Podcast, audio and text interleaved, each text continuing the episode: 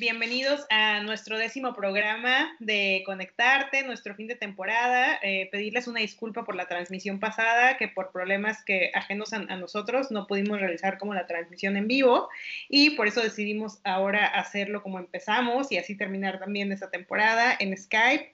Eh, con el tema de Fiartes, esta es la tercera parte, y de voz de dos productores increíbles que son expertos en el tema. Y pues bueno, les recuerdo que nos eh, sigan en Instagram, por favor, eh, como Conectarte Mex, que se suscriban al canal de YouTube y que nos pueden escuchar también en Spotify y nos encuentran como Conectarte con A mayúscula. Y pues bienvenidos, Tania, te doy la palabra para que nos presentes a los invitados del día.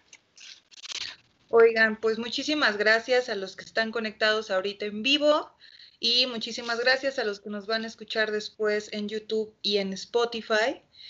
Entonces, pues me voy a dedicar a repetirme un poco para los que vieron nuestras dos presentaciones de la semana pasada, pero me es muy importante para mí decir que en este cierre de ciclo eh, no solo de nuestros tres programas de FIARTE, sino también de la primera temporada de Conectarte, pues tenemos a dos personas que a mí me han enseñado básicamente todo sobre el estímulo y mucho del teatro y que estoy muy contenta, estamos muy contentas de que estén aquí por segunda vez.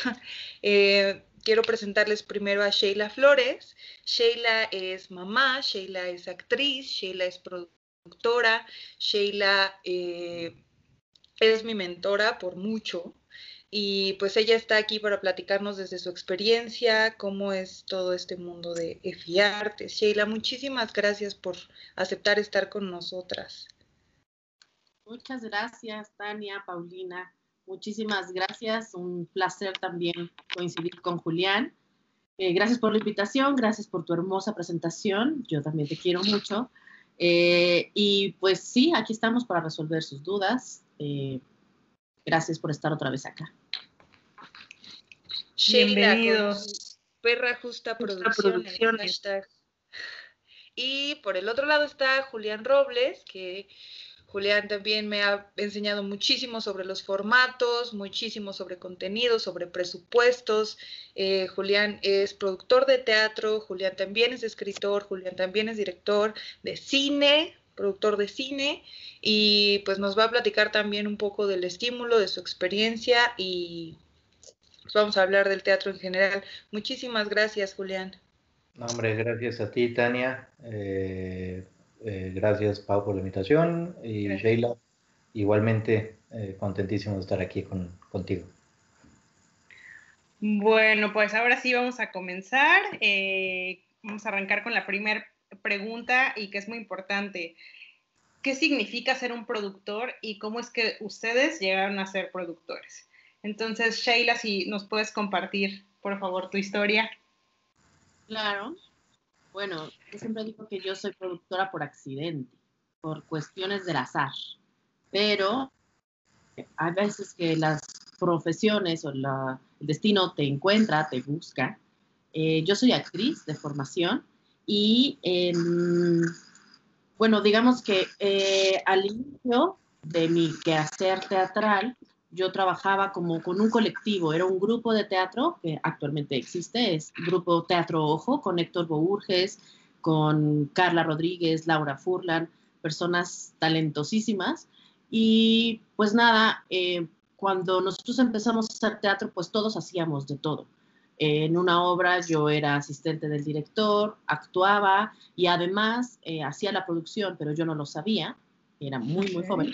Entonces, hasta que eh, nos quedamos en una temporada en el Centro Cultural del Bosque, en el IMBA, y literal, en una producción, fuimos Héctor y yo, para pues las veces que te ponen y te, te dan fecha, te dan calendario, este, con quién se van a contactar y todo esto. Entonces, pues yo iba literal en mi plan de asistente del director. Pero hasta ahí me enteré que yo hacía la producción porque, pues para llenar formatos, eh, nos decían, bueno, ¿y quién es el contacto? ¿Quién es el que va a manejar los recursos, los dineros? Y yo así, ¿qué? ¿Cómo?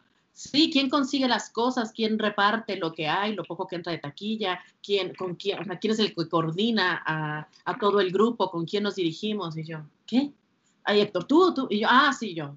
Entonces, en realidad, eh, pues así, de la nada, y fue muy bonito porque mucha gente que vio ese montaje este, empezó a preguntar quién era, quién había hecho la producción.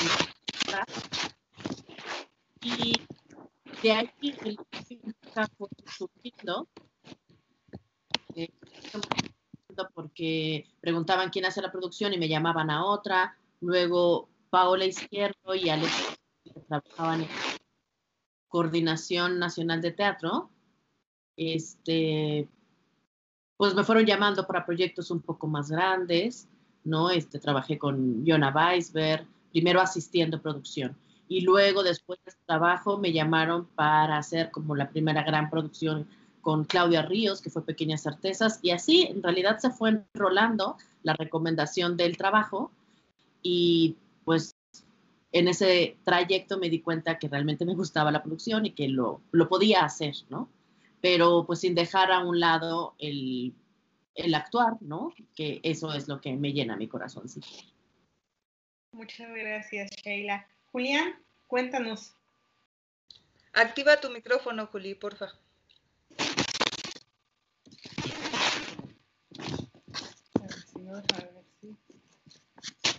Abajo. el micrófono de abajo de la pantalla y ahí activa. Ahí,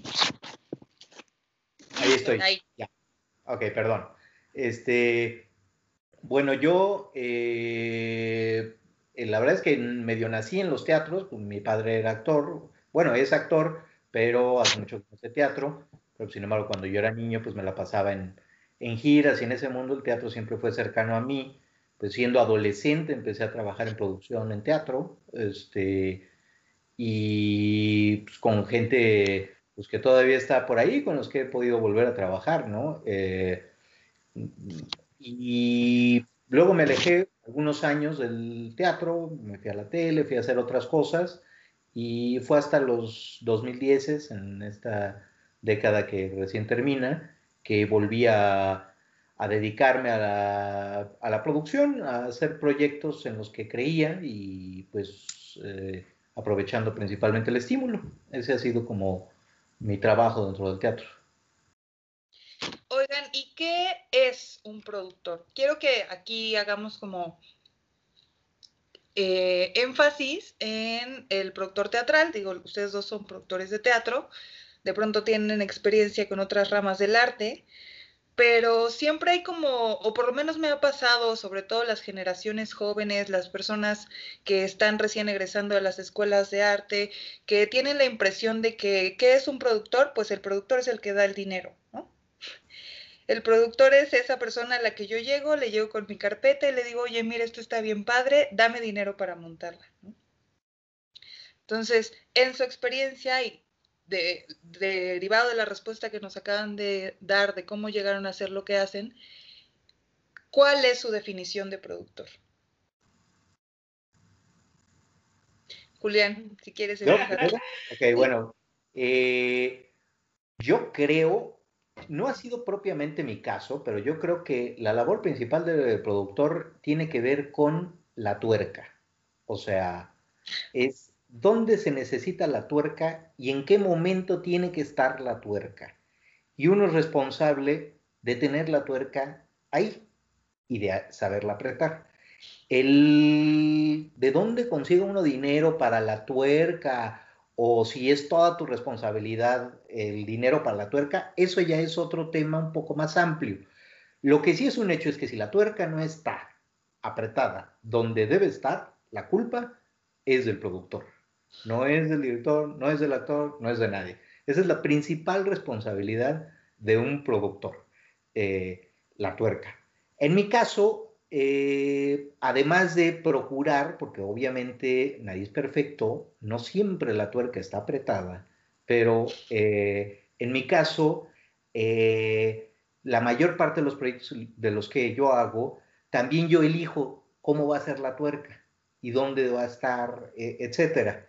Eh, pero esa no es una, eh, digamos, obligatoriedad del productor. Hay productores creativos y hay productores que son más administrativos, que son igual de importantes. O sea, lo que sí es un hecho es que todo el bagaje que uno pueda aprender, a veces es necesario realmente leer, pues eh, creo que es imprescindible leer las 36 obras de Shakespeare, más la extra que hizo después en coautoría, para saber dónde debe estar la tuerca, cómo debe estar la tuerca y cómo apretar la tuerca.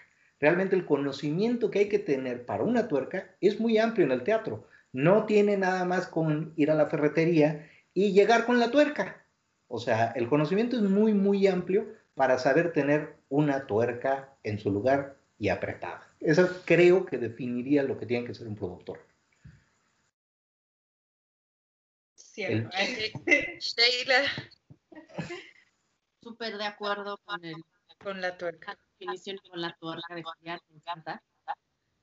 Eh, yo digo, además de que te voy a decir lo que según yo he vivido, experimentado, eh, justo ahora en esta cuarentena infinita, el helénico nos hizo esa misma pregunta a diferentes eh, rubros del teatro, ¿no? A vestuaristas, a directores, actores, este, como a dar una definición de, de la labor en, en, el medio teatral. Eh, son cinco líneas que quiero leerles y que después me extenderé. Pero bueno, justo porque hace tiempo que empecé a reflexionar también, ¿no? Dentro de esta cuarentena, pues, ¿qué hacíamos, no? O sea, sin mucha gente, como bien dices, no sabe el, el rol. Y bueno, no es tan tangible como la tuerca del señor Robles, pero algo así, para mí. El productor es como un alquimista en su laboratorio, conjunta todos los elementos de una magia colectiva el concepto del director, las ideas de los creativos, colores y texturas, temperamentos actorales, para poder provocar la reacción exacta en tiempo y forma. Y así surja la piedra teatral. Eso que se asemeja al oro en la escena, la alquimia que puede hacer tangible lo intangible. Eso, como un alquimista, como esta persona que está en su laboratorio haciendo, y coincido totalmente con Julián, eh, uno en la producción tiene que aprender de todas las áreas, ¿no? O sea, no le puedes decir al, o sea, sí puedes, pero no, no está padre. No le puedes decir al técnico, ponme la chunche esa que cuelga del coso ese y que luego para que se dirija a la esta, eh, a la esta madre. Dices, ¿cómo?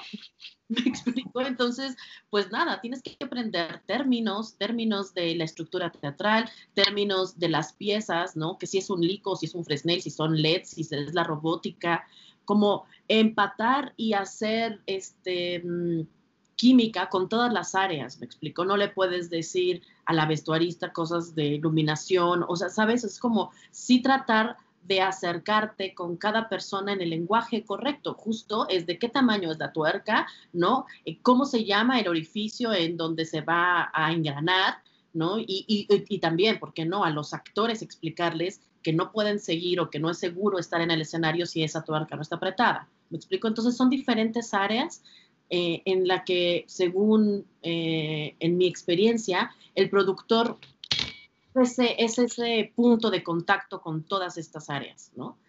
traducir muchas veces las ideas desde el texto, ¿no? Cuando tú lees eh, en la primera lectura y llueve, el productor hace, ¿no? O sea, reaccionas porque ya hay una acotación, ya hay una cosa, una forma que, tienes que resolver, ¿no? Y saca un paraguas rojo. Entonces, sí, el paraguas rojo es fácil de conseguir, pero ¿en qué momento vamos a hacer el teatro? ¿Qué altura tiene para que pueda llover? ¿No? Si hay una presión, si son unas gotitas o si es una lluvia, si la vas a proyectar, si realmente quieres que la actriz se moje o no, ¿sabes? Entonces tu cabeza empieza como a maquinar qué es lo que del texto, lo que dice a la idea del director en su descripción, en su justificación, en su concepto, ¿no? Y además cómo hacerla pues tangible, ¿no? Hacerla real en este espacio.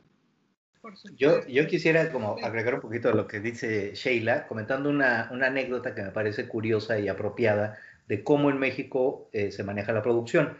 Eh, ya no hablando de tuercas, pero sí de, perdón por el comercial, pero de latas de la costeña.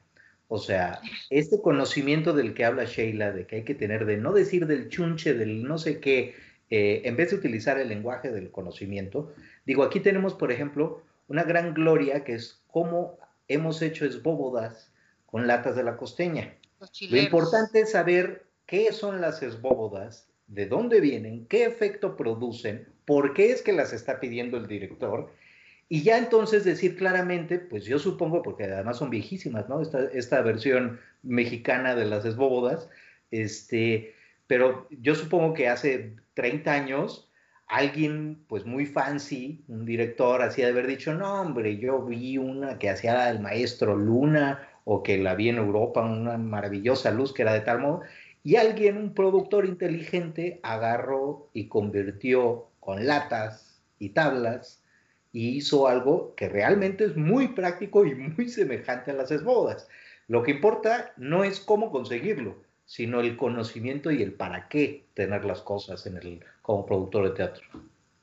Por supuesto. Eh, y, algo que a mí me gustaría, ay, perdón, que me gustaría agregar también es que efectivamente, digo, a ustedes, eh, excepto por Julián, que también hace cine, pero me parece que Sheila también estás como muy enfocada al teatro, y Tania, que lo que hace el teatro, efectivamente, el, el productor teatral es súper importante pero es igual de importante si es cine, si es danza, si estamos hablando de circo. Yo creo que en cualquier expresión artística el productor es sumamente importante porque efectivamente es el que hace que las cosas sucedan, ¿no? Entonces ahí, y también saber que, que no solamente hay productores de teatro, ¿no? Que también todas estas eh, otras expresiones artísticas requieren de, de, productores y mientras más profesionales sean y más conocimiento, como también lo acaban de decir, pues mayor eh, oferta eh, artística tendremos, ¿no? Y, nos podría... perdóname, antes de que empecemos a ahondar en el estímulo, que justo con esto quiero dar un poquito pie, que una de las ventajas o grandes ventajas que ha tenido la existencia de los estímulos fiscales, que es lo que nos ha competido estos tres últimos programas, es la posibilidad que nos ha dado de hacer creativos a los productores y de que los creativos sean productores. O sea, ¿a qué me refiero?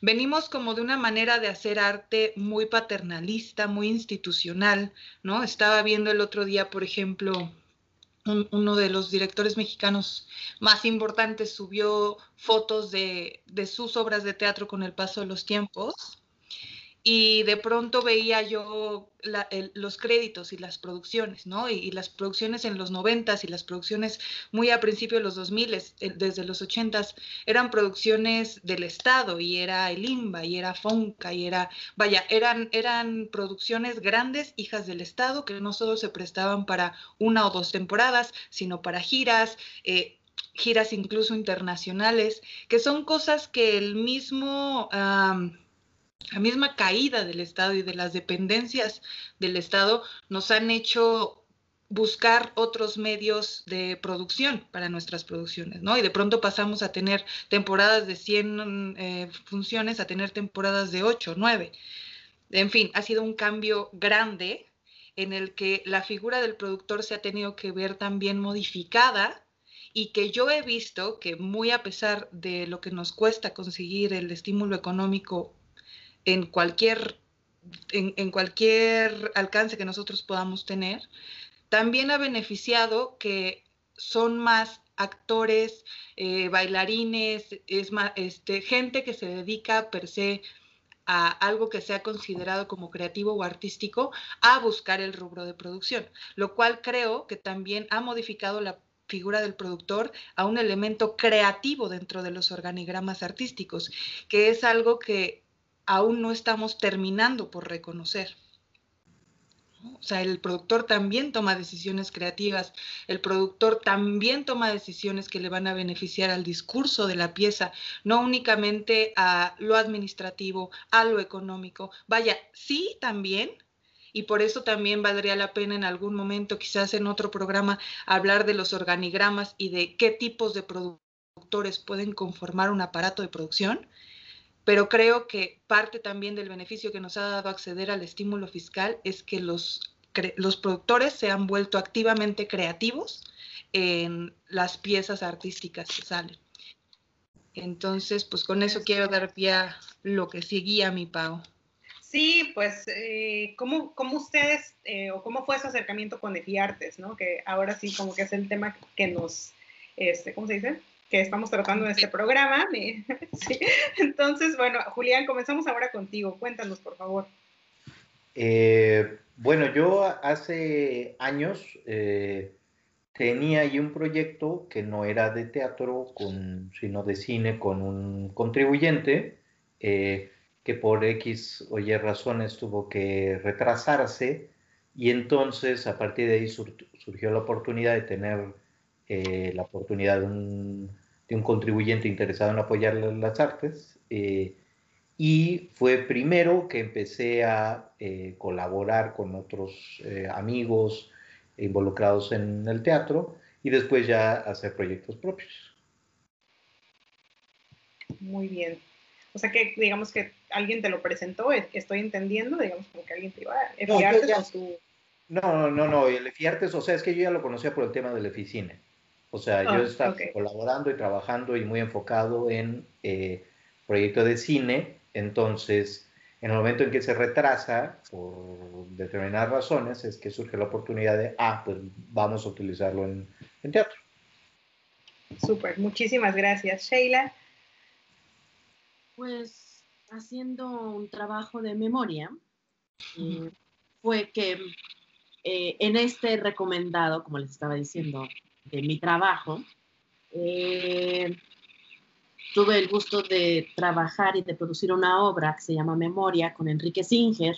Y ahí también mm, había un productor independiente, un productor teatral que se llama Moisés Zuckerman, eh, que ellos me, me llamaron, fue una producción de Limba, pero con Moisés Zuckerman, con esta figura que es un productor teatral real, independiente, así de muchos que no existen, y eh, que es una persona que le gusta el arte, la cultura, que es muy asiduo al teatro, él quiso invertir en esta obra, además eh, se consiguió el apoyo en esta convocatoria, salió beneficiado el proyecto con el IMBA, y a partir de ahí hicimos ese proyecto que se llama Memoria, que fue muy exitoso, fue muy bueno, y Moisés es el que después de esta experiencia me jala, digamos, me invita o me plantea, oye, justo van a abrir EFI Artes, no sé si conozco lo del Eficine, yo trabajo con un broker, conozco a una persona y era la primera emisión, así de, yo estoy contenta con tu trabajo, así que quiero invitarte para que puedas venir a hacer el segundo proyecto, digamos, que se llamaba Requiem. Entonces era un poco también con el mismo equipo, dirección del maestro Singer, entonces ahí fue mi primer acercamiento, porque yo realmente no tenía idea, justo hacia lo que dice Tania, con FONCA, con UNAM, con, este, con el CNA. Eh, era mucho teatro institucional y mucho independiente el que yo hacía. Estaba acostumbrada a resolver y a trabajar obras eh, con un recurso, ¿no? Efectivamente del Estado, o con cero pesos, o sea, con lo que teníamos en nuestra casa, este, con lo que encontrábamos en las escuelas, con las cosas prestadas.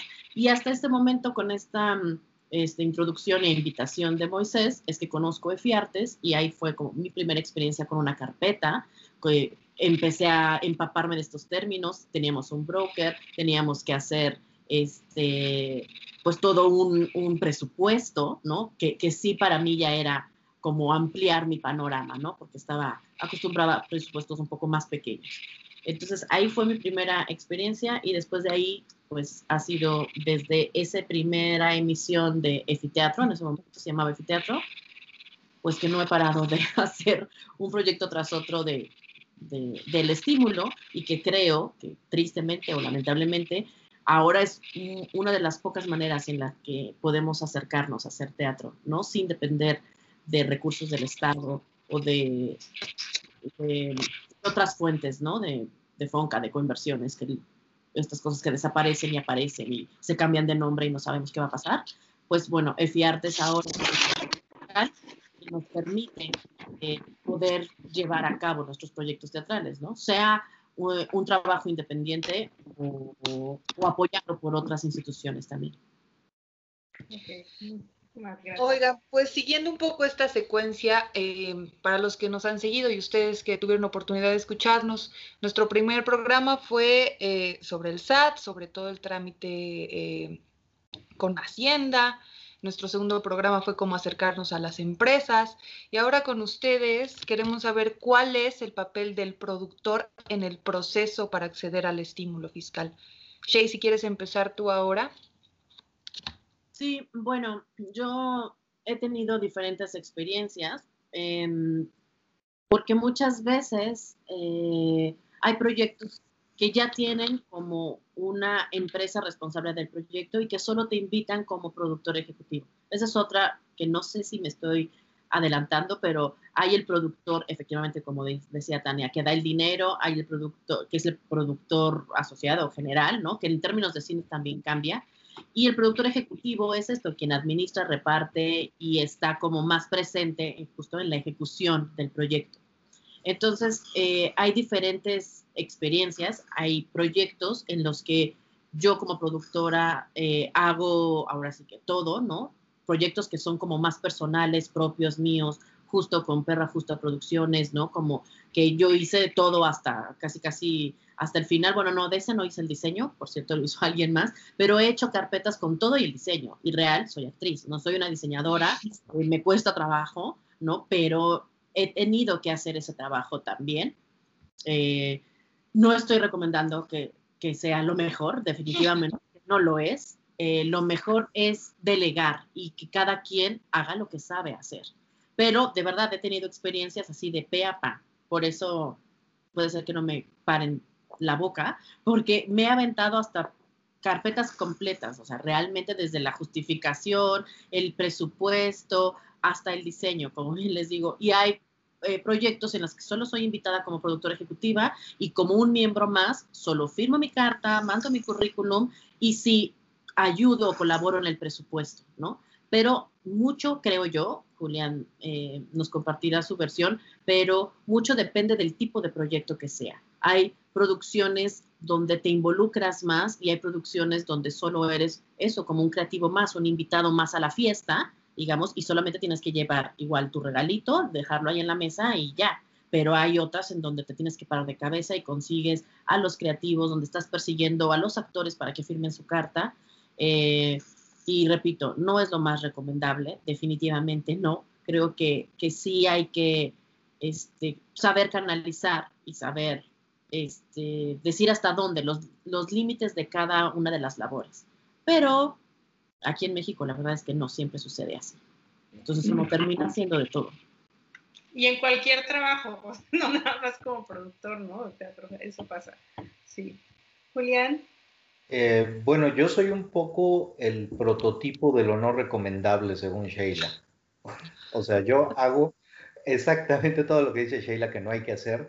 Eh, y además procuro que mis proyectos sean así eh, la única diferencia, digamos, lo único que sí eh, establezco es que todos los que trabajamos tengamos que tener la misma actitud. O sea, yo he visto cargar a grandes figuras del teatro ventiladores, este, clavando en las paredes y haciendo de todo.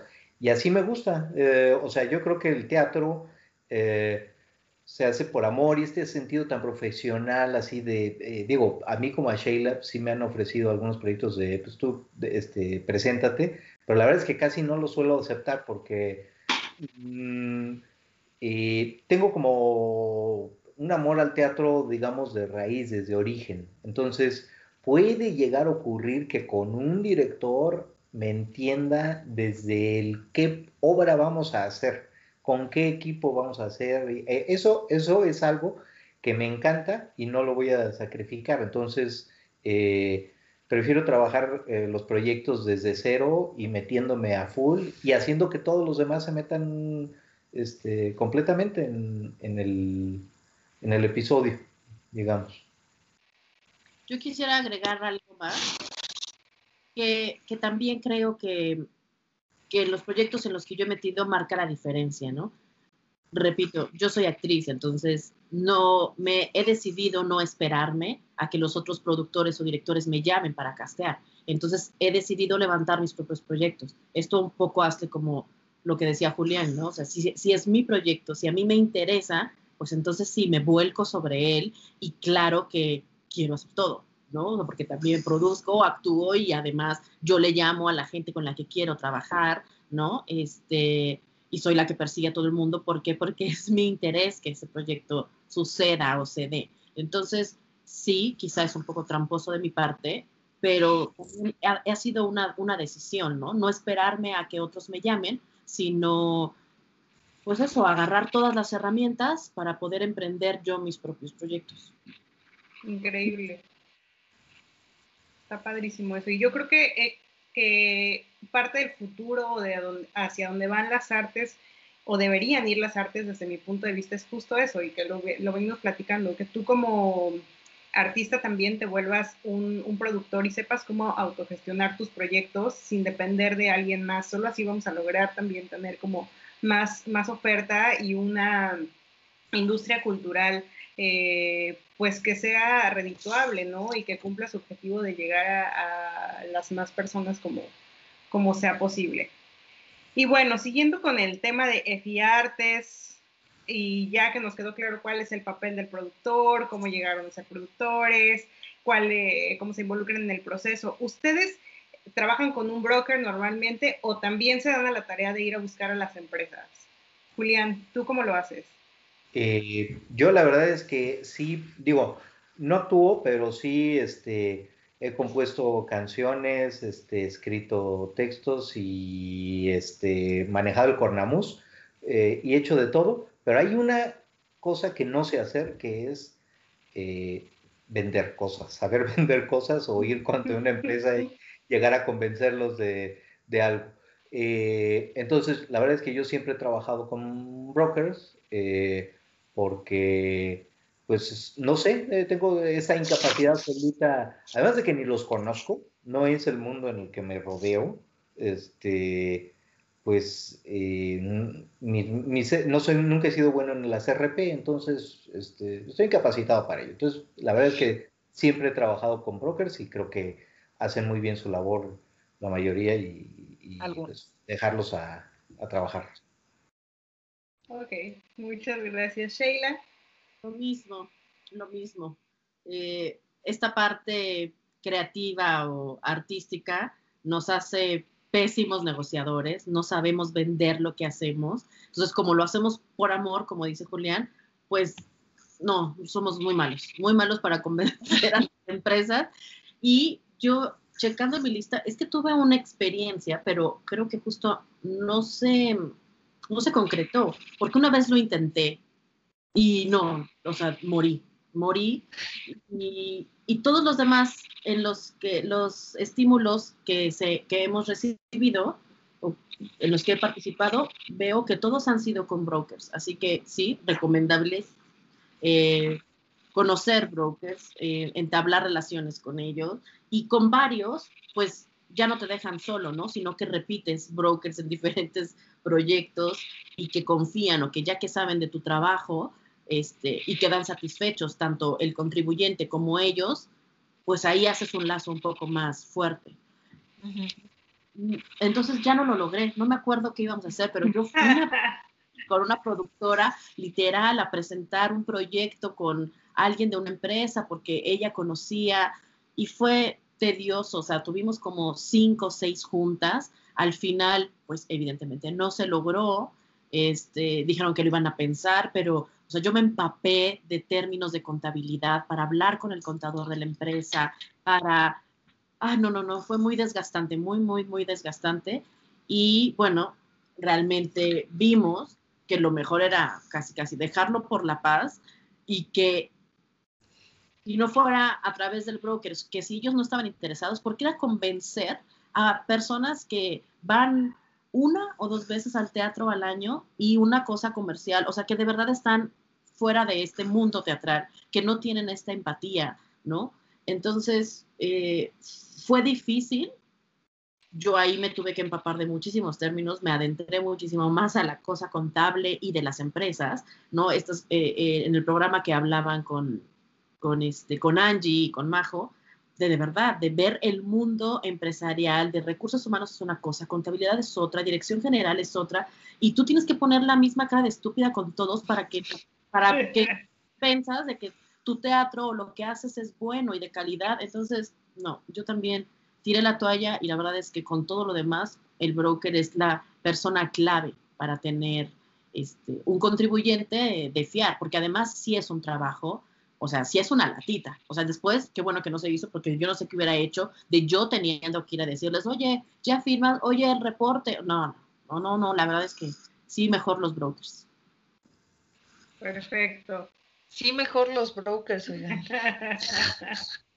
bueno. Es que luego me quedo pensando, ¿no? En esta fantasía de, en esta utopía en el que, claro, todos todos digámosle a las empresas lo padre que es aportar y, lo digno que vamos a cobrar de nuestro arte, ¿no? Pero claro, tú llegas a una empresa y le dices, mira, mi nómina es bien importante y vamos a hablar de algo bien importante. Y ellos te dicen, sí, yo tengo la nómina de 200 mil personas aquí y otras en Querétaro y otras, eh, ahorita no es prioridad, ¿no? Pero bueno, eh, en el caso en el que ustedes, cuando participan en un EFIARTES, son los que arman eh, la carpeta para subir a la plataforma.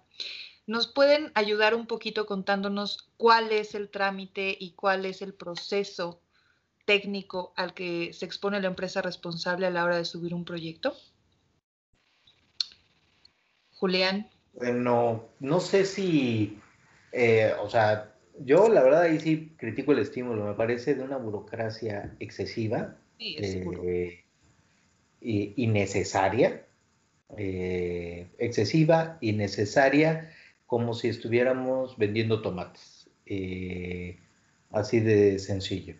Eh, yo creo que tendría que ser simplificado, es muy engorrosa la carpeta y las partes más la hacen tan engorrosa y tan difícil burocráticamente que esto limita a la gente que participa a la hora de que participa menos gente, entonces son más los proyectos aprobados, mucho más laxos en su calidad dramática, en su concepción escénica eh, y en sus ideas de trabajo de producción.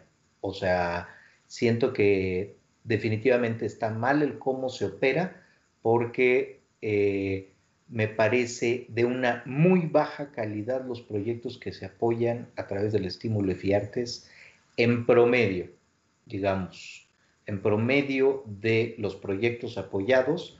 Otras instituciones como el IMBA o la UNAM creo que tienen un mayor eh, índice de calidad, eh, producto de que no tienen eh, esta burocracia tan excesiva en sus convocatorias y se centran en lo principal, que es la obra, el concepto, el tratamiento de un director, de un escenógrafo. Eso, eso debería de tener no... Eh, ¿Cuántos puntos creo que son? ¿60 puntos o 50 puntos? Eso debería tener 90 puntos. puntos. Y el resto, 10 puntos. Para, eso es lo que yo creo. Eh, entonces, digo, mi labor lamentablemente pues es mucho trabajo burocrático el que hay que hacer, lamentablemente. Eh, y trato dentro de la medida de lo posible de ponerme a eh, mejorar y describir de la mejor manera posible el proyecto en su parte creativa. Muy bien, muchas gracias, Sheila. Sí. Pues yo me he enfrentado a muchos tipos de procesos, digamos, ¿no? Repito, ninguno, eh, ningún proyecto, bueno, no, sí ha habido proyectos que son similares, pero también porque he trabajado, ya, ya hemos hecho un equipo, ¿no? Por ejemplo, en dos ocasiones hemos sido beneficiarios del estímulo eh, con Bárbara Colio, ¿no? Que es Barco Drama Producciones. Entonces ya tenemos como una manera de trabajar donde nos hemos entendido eh, no sé, salimos beneficiados con instinto y luego con Julieta tiene la culpa. Entonces ya tenemos como algo recorrido, una ventaja, una manera de trabajar, porque ahí tenemos la ventaja de que ella es la dramaturga y la directora, entonces yo me encargo de lo del presupuesto y además tenemos un asistente que persigue a los actores, pero todo se concentra como en la idea creativa. Y hay otros proyectos en los que, como repito, hasta he hecho, de verdad, además del presupuesto y de convocar a creativos y actores, este, hasta el diseño, ¿no? El diseño de imagen, es que no había nada, que es un proyecto de cero. Eh, y que luego eh, les ganan las prisas a todo el mundo, ¿no? Sea, el proceso. Hay una parte muy engorrosa, como bien dice Julián, que es como un círculo vicioso o un, ¿qué es primero, el huevo o la gallina? Porque tú tienes que entregar un esquema financiero, pero además las cartas tienen que venir ya con la, con la cantidad que los actores tienen que ganar y creativos, pero luego hay brokers que te dicen, no, yo hasta el final te digo el ISR y te bajan. Entonces, todo tiene que ver con el presupuesto y hay que demostrarlo. Entonces, son pasos que a veces, no sé si le pasa lo mismo a Julián, pero que a veces te retrasan. No hay cantidades con el broker que decía yo, pero es que o presupuesto uno que pida un broker para saber qué contribuyente me va a dar. O sea, es una cosa buenísima, porque no es lo mismo hacer un presupuesto de un millón y medio a hacer el presupuesto de dos millones o de 600 mil pesos, ¿me explico? Entonces hay este, yo he ido como depurando ese proceso, pero no siempre se logra, ¿no? Yo, muchas de, las personas que a veces me hablan y me dicen, oye, quiero meter este, yo digo, bueno, hay cosas, tres puntos básicos que yo te puedo decir para empezar a hacer la carpeta. Porque lamentablemente también tengo que decirles, he hecho carpetas y que al final, o sea, completas, enteras, y esto solo Julián, yo creo, y mis compañeros, colegas, productores saben a lo que se refiere, tener una carpeta completa de fiartes y al final el broker te dice que el, que el, contribuyente no entró.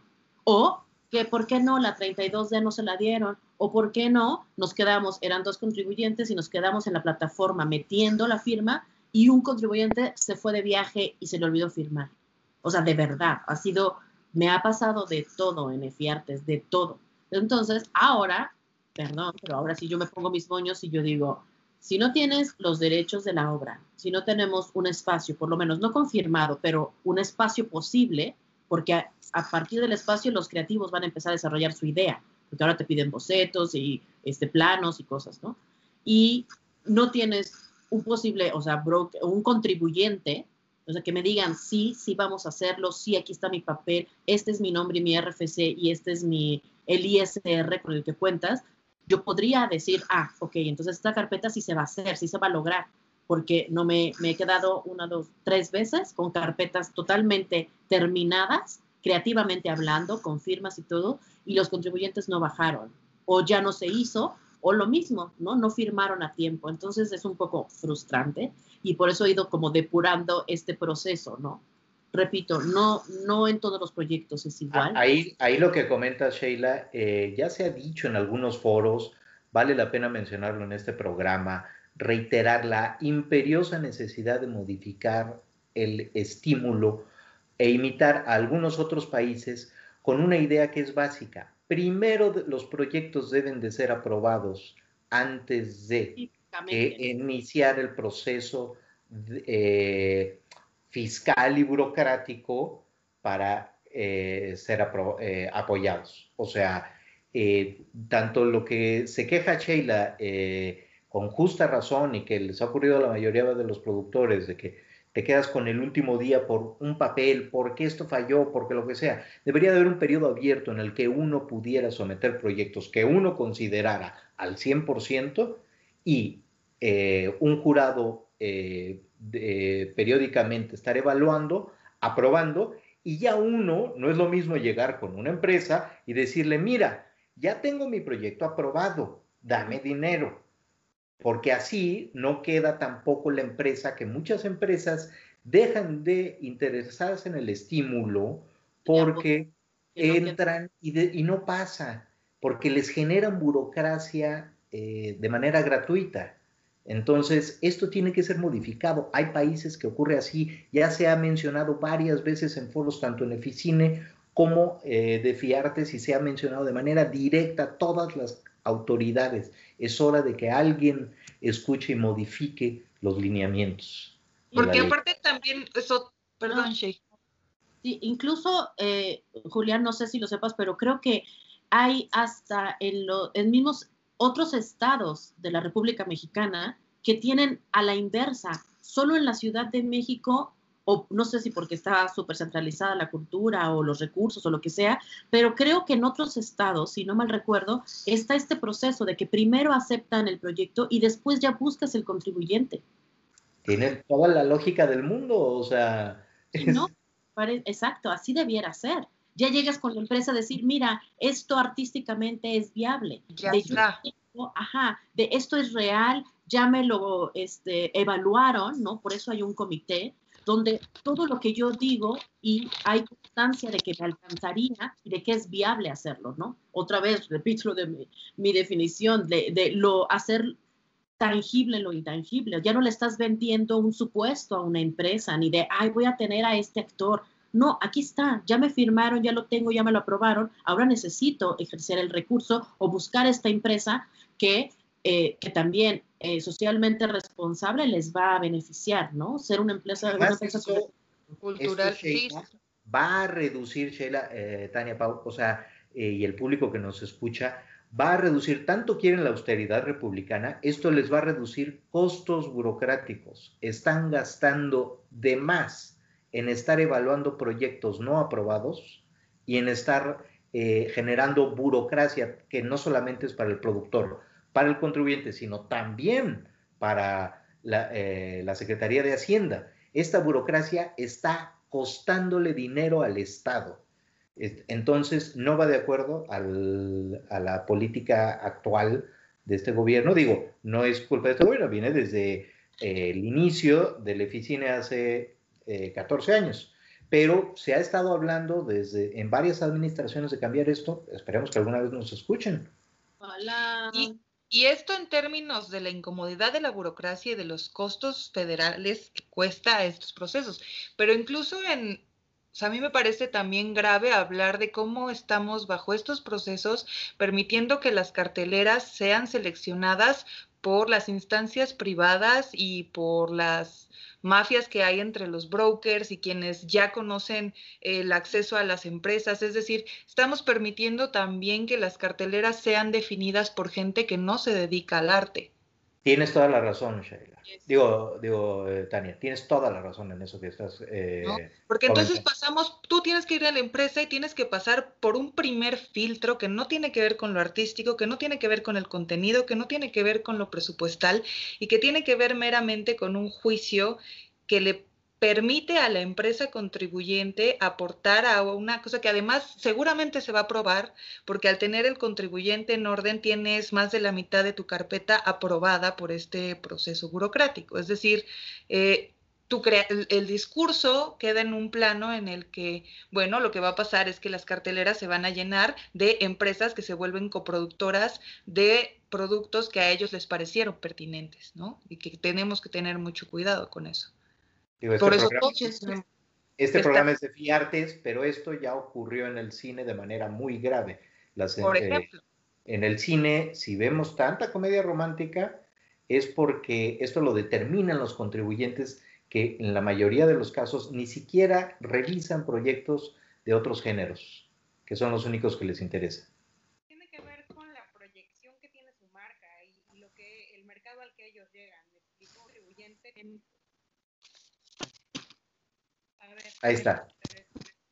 Un contribuyente, o sea, tiene que ver con el discurso que la marca quiere dar. Eso es lo que platicábamos la, vez pasada, ¿no? Entonces, de pronto, si tú llegas con un eh, discurso eh, ahora feminista, voy a poner, o un discurso en contra del gobierno, a lo mejor no va muy acorde o no es políticamente correcto pues para una empresa lanzar, esta lanzar este mensaje y es por eso que no se apoya este tipo de, de proyectos, ¿no? Y entonces, claro, hay, hay, hay un tema de, de, pues que estamos un poco vetados, ¿no? Por esta parte de, las empresas.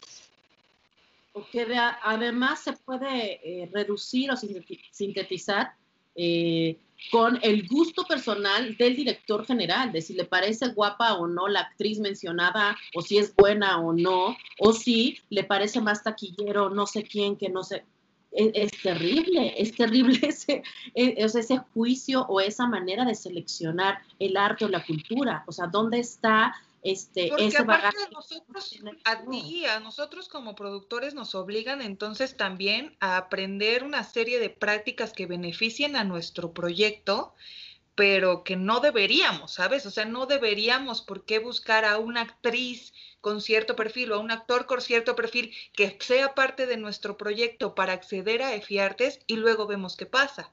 Pero entonces, entonces, ¿de qué se trata? Pues de que la práctica sea para aportar a la cultura y las artes o de generarle trabajo a la gente que ya tiene trabajo. Claro, ese es otro tema, ¿no? Por eso también vemos siempre a los mismos actores, ¿no? En determinado tipo de producciones, en las películas, etcétera. Pero bueno, aquí nos tocó vivir. Y siguiendo con el... Ese es, otro tema. No, súper interesante, la verdad. Em, ¿Cuál es el mayor reto, chicos, de trabajar con dinero que proviene de un contribuyente, ¿no? O sea, como productores a la hora de, ser administrativos en el tema de los dineros. Sheila.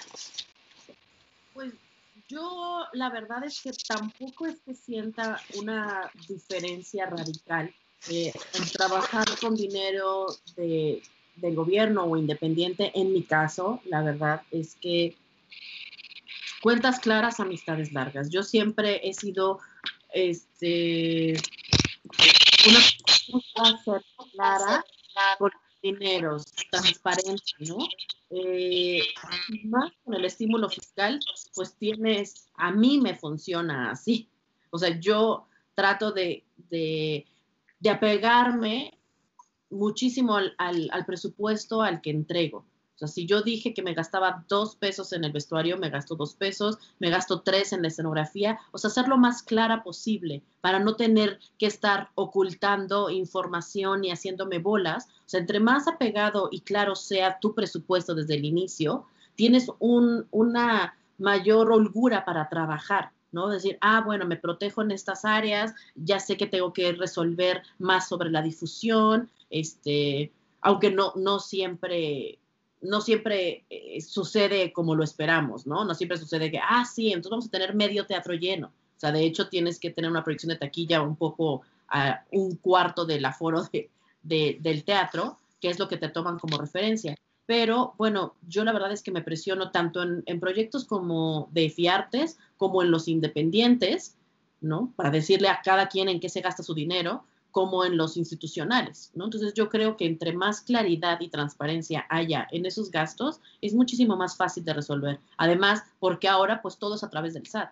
O sea, se, si las personas no lo saben, pero cuando tienes un estímulo de EFIARTES, hay auditorías. O sea, tienes un contador que te entrega el reporte y que todo va justificado y este, revisado por Hacienda. O sea, sí saben que tus dos millones o tu millón que pediste, en qué se gastó, ¿no? Específicamente hablando, hay un reporte y una auditoría final que, pues, que es un requisito para lo del estímulo. Facturar. Exacto. Todo se factura, todo se comprueba. O sea, según yo, alguna vez alguien me lo dijo, pero según yo, es que yo soy muy ñoña para eso. O sea, soy una nerd, soy una así soy de la de estrellita y de querer estar en el cuadro de honor, de hacerlo limpio. Entonces, yo así trabajo, sé de otras personas o de otros compañeros que no, que tapan y que hacen un cochinero, pero al final de todas maneras lo siguen beneficiando, pero no soy partidaria de eso. Entonces, yo hablo desde mi experiencia. A mí me gusta hacerlo tal cual lo, lo dije y lo más apegado a la realidad. Julián. Eh, yo la verdad es que no soy eh, como Sheila. Eh, yo cometo el error constante en varios proyectos de decir que me gasto dos en vestuario y me gasto tres, decir que en escenografía son cinco y me gasto ocho, y eso produce luego mis crisis enormes, porque no, no llega la gente como llega. Pero nunca al revés, nunca ha sido, digamos... Menos que Sí, sí, sí. Este, la auditoría siempre es el episodio que menos me preocupa porque eh, siempre hay gastos de sobra para comprobar. Eh, y bueno, pues yo creo que eh, lo que hay que hacer es lo que hace Sheila y, apegarse al presupuesto lo más posible y nunca gastarse de más. Eso es una gran recomendación que hago y no cumplo. No, y que además, o sea, de verdad, uno luego tiene la cara o el papel que juega el productor es de ser el malo y de decir, oye, pero yo quiero que bajen aquí tres columpios y no, no, no te alcanza, señor director, no puedes tener tres, puedes tener uno, porque tú en tu concepto me dijiste que querías uno y yo tengo el presupuesto para hacerte uno, no tres. ¿Me explico? Y entonces uno es el fiestas del proyecto, uno es el sangrón de por qué no y le limitan, o tratar, ¿por qué no? También el, productor, no, no es una palabra complacer, pero como de llegar a un acuerdo con los creativos y con el director de, ok, ya no va a ir, este, no sé, en un proyecto me sucedió, ya no va a ir esta señorita de maquillaje y peinado, y entonces ese dinero lo puedo ocupar para ahora quieres tu espacio con cuatro habitaciones cuando eran dos.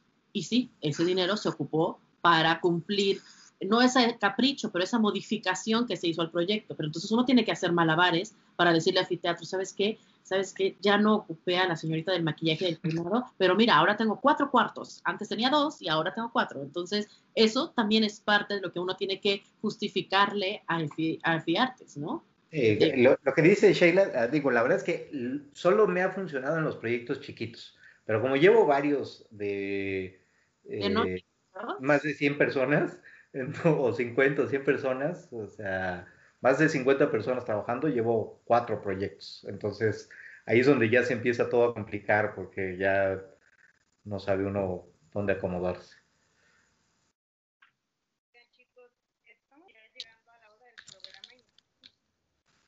No te oyes, Pau. ¿Ahí me escucho? No, ya no. No, pero estamos llegando a las 8. ¿Tienen problema con alargarse unos 15 minutitos más? ¿Ya se tienen que ir? ¿Podemos seguir dándole? Yo no ah. tengo problema, yo puedo seguir. Adelante. Adelante, adelante.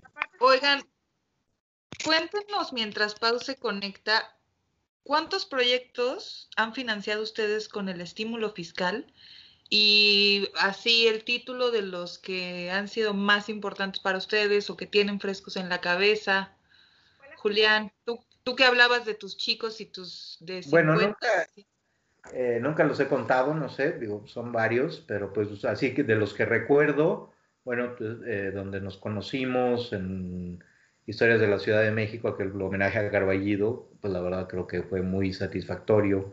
Eh, en Música, la ópera del juego de los insectos, la verdad es que fue un proyecto así monumental, padrísimo. Bellísimo. Sí, nos sacó canas verdes a muchos, pero la verdad fue un, fue un proyecto muy padre. Este, recientemente bueno, eh, Bozal a mí me, da, me dio muchas satisfacciones eh, porque fue súper exitoso y sobre todo por... Eh, no, el éxito, el éxito de eso no importa nunca y yo creo que el éxito es la medida nada más del valor artístico que tiene para uno un proyecto, pero Bozal presentó muchos retos, ¿no? Muchos retos técnicos, o sea, era una idea demasiado descabellada que yo logró, logró materializarse, eh, esta idea de, que el público volara. Y, bueno, recientemente Rentas Congeladas, un proyecto donde puse mucha energía y mucho entusiasmo y, la verdad quedé muy contento. ¿Y la luna para los malnacidos qué? Bueno, también nos digo, no estoy, no, no voy a hacer así como el currículum entero, ¿no? Pero este, Pero digo, fue importante. ¿Eh? Trabajé yo. Ahí trabajaste también conmigo. ¿Cuánto ha sido el, monto mayor? espera, espera, Pau, no te escuchas. Ah, Sheila, los tuyos, ¿cuántos y cuáles son tus, bueno, más apreciados? Yo soy muy ñoña, yo me puse cada resultado para que no se me fuera ninguno. Este, según mi memoria y los resultados, yo tengo, desde que inició el estímulo, nueve proyectos, nueve proyectos beneficiados. Uno al año, mínimo. Casi, ajá, y uno, y, creo que justo hay uno o dos, un año o dos, que no metí, bueno, sí, que sí metí, pero que no lo ejercí que no estaba aquí porque me fui del país. Entonces, pues sí, casi es uno al año. Y bueno, tengo varios queridos, esos los puedo mencionar. Eh, uno es donde nos conocimos, bueno, no nos conocimos, pero en Rosa Mexicano es un proyecto de, que fue muy, muy, muy al principio, que literal, este, mi socia y yo, Jimena Gómez, estábamos en pañales y que fue como un volado de, ay, sí hay que meterlo, porque yo ya había hecho el de Requiem, el de Moisés que les contaba. Entonces yo dije, pues no estuvo tan difícil, yo digo que hay que aventurarnos, sí. Entonces aplicamos a todo. Entonces para, para alegría nuestra, pues salimos de la a ver, quedamos en todo, quedamos en el helénico, quedamos en el IMBA, nos dieron dinero en el IMBA y luego salimos beneficiados en EFIARTES. Entonces, cuando ya las temporadas solo eran de 20 o 30, nosotros teníamos una temporada de 60. Y éramos así, dos productoras que decimos, ¿y ahora qué vamos a hacer? Pues tuvimos cóctel, tuvimos grandes, grandes padrinos en la develación, o sea, como cosas que no nos imaginábamos y que le apostamos porque efectivamente era un proyecto este, pues que tenía como muchos elementos que podían funcionar. Entonces, Rosa Mexicano, la verdad... Perdóname, que te interrumpa, Shay, pero para mí fue un gran trauma porque evidentemente yo creí que eso cobraba normalmente un asistente de dirección. ¿Cuál fue mi sorpresa? que en siete años me he vuelto a cobrar. Bueno, sí, claro, tienes razón, Tania. Perdón por, por mentirte así en el inicio, pero bueno, no, la verdad es que fue un gran, gran, gran proyecto. Y, lo, y creo que nos salió bien, o sea, este volado nos salió muy bien. Rosa Mexicano, he estado en, Instinto, Fuimos Héroes, Morir o No Morir. Eh, Julieta tiene la culpa que próximamente que nos quedamos así en pausa 10 días de que empezara la pandemia, que no hemos estrenado. Y, y bueno, hay un proyecto que, que, no me dejó un buen sabor de boca, pero la carpeta sí, ese es donde te digo que yo hice hasta el diseño. Y ahí el monto más alto también, uno de los, bueno, dos proyectos que han sido con el monto más alto, que ha sido el tope de dos millones, pero que finalmente no hice la producción, que es Ejercicios Fantásticos del Yo, Luego lo que el viento a Juárez, que también está próximo a estrenarse, y Casa de Perros, que también está próximo a estrenarse. O sea, dentro de eso todavía tengo tres pendientes de hacer y todos los demás ya se ejecutaron. Muy bien, muy bien. ¿Me escuchan ya? Sí, un poquito lejos, Pau, pero mejor creo. Eh, nos habla del tope de 2 millones, millones. Lo, que, lo que podemos llegar a acceder. De esos 2 millones, y no es indiscreción, podemos saber cuánto gana un productor y cuánto es lo justo que debe cobrar un broker por esos 2 millones, suponiendo que es el tope. Julián. Eh, bueno, la verdad es que el, la mayor parte de los proyectos en los que yo he participado eh, han sido de los 2 millones eh, y pues varios de ellos eh, eh, con presupuestos muchos más altos. O sea, creo que la producción más grande del EFI-Teatro y la producción más grande del EFI-Artes hasta el momento han sido mías, ¿no? Eh, y de estos dos millones, pues la verdad lo que gana un productor pues no es mucho. Están en los tabuladores del IMBA, son públicos, yo creo que están más o menos en el rango. Eh, y con respecto a lo del broker, pues ese suele ser el que siempre gana más. Eh, y a veces quieren no ser, no es suficiente lo más que ganan, sino quieren más de lo más. Eh, yo creo que es otro punto importante que ya se ha mencionado en otros foros, que eh, yo no sé quién tuvo la eh, muy poco agraciada idea de sacar de la ley a los brokers. Es imprescindible que vuelvan cuanto antes y que sean limitados al 5% con un castigo. Eh, esto ya se ha dicho, no sé a quién se le ocurrió sacarlos. Eh, a mí llegaron a decirme algunas gentes eh, institucionales que era porque uno como productor tenía la obligación de ir ante Bimbo y conseguir las cosas, que basta de andar de flojos, de, andar de flojos y demás. Digo, ante, esos comentarios... habían dado cuatro años para aprender cómo ir a pedir dinero a, unas, a las empresas. Sí, digo, tal vez si saben lo que ahora ganan gracias a que lo sacaron, a los brokers de la ley, si saben lo que ahora ganan los brokers, esa misma gente que lo hizo, si cree que es tan fácil, les sugiero mucho que lo haga, ¿eh? porque va a ser muchísimo dinero. Claro. Claro. ¿Y ustedes tienen otras fuentes de ingreso para, para, hacer sus propias producciones? Sheila nos platicaba hace rato un poco del teatro independiente, independiente, que es con tu cobija y tus zapatos. Pero algo que no hemos hablado mucho aquí y nos han preguntado es, ¿qué pasa con las coproducciones aun cuando incluyen el estímulo? ¿no? ¿Ustedes trabajan con otra fuente de ingresos?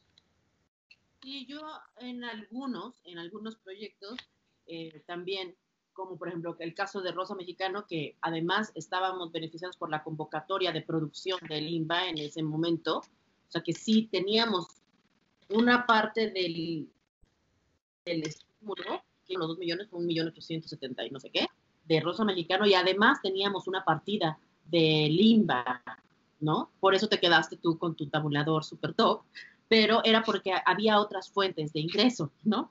Y este, en otros proyectos también se han, estado beneficiados por, por, el FONCA, ¿no? Que eran coinversiones o fomento, o sea, otras, otros recursos. Y yo en otra, ¿cuál fue?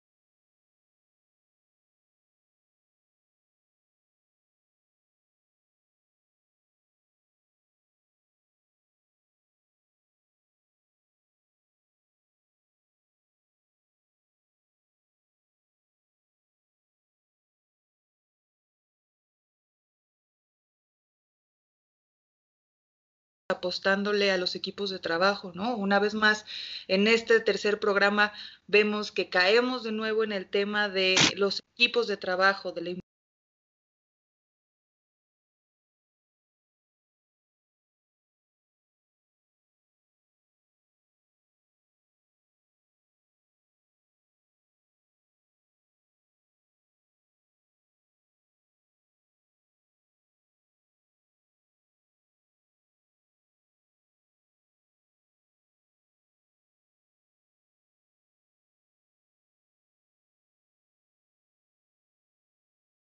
Instagram para enterarse de ah. las noticias. Sí. Muchas gracias la invitación. Saludos, Sheila. Saludos. Un abrazo. Gracias, chicas. Muchísimas gracias, Tani. Gracias.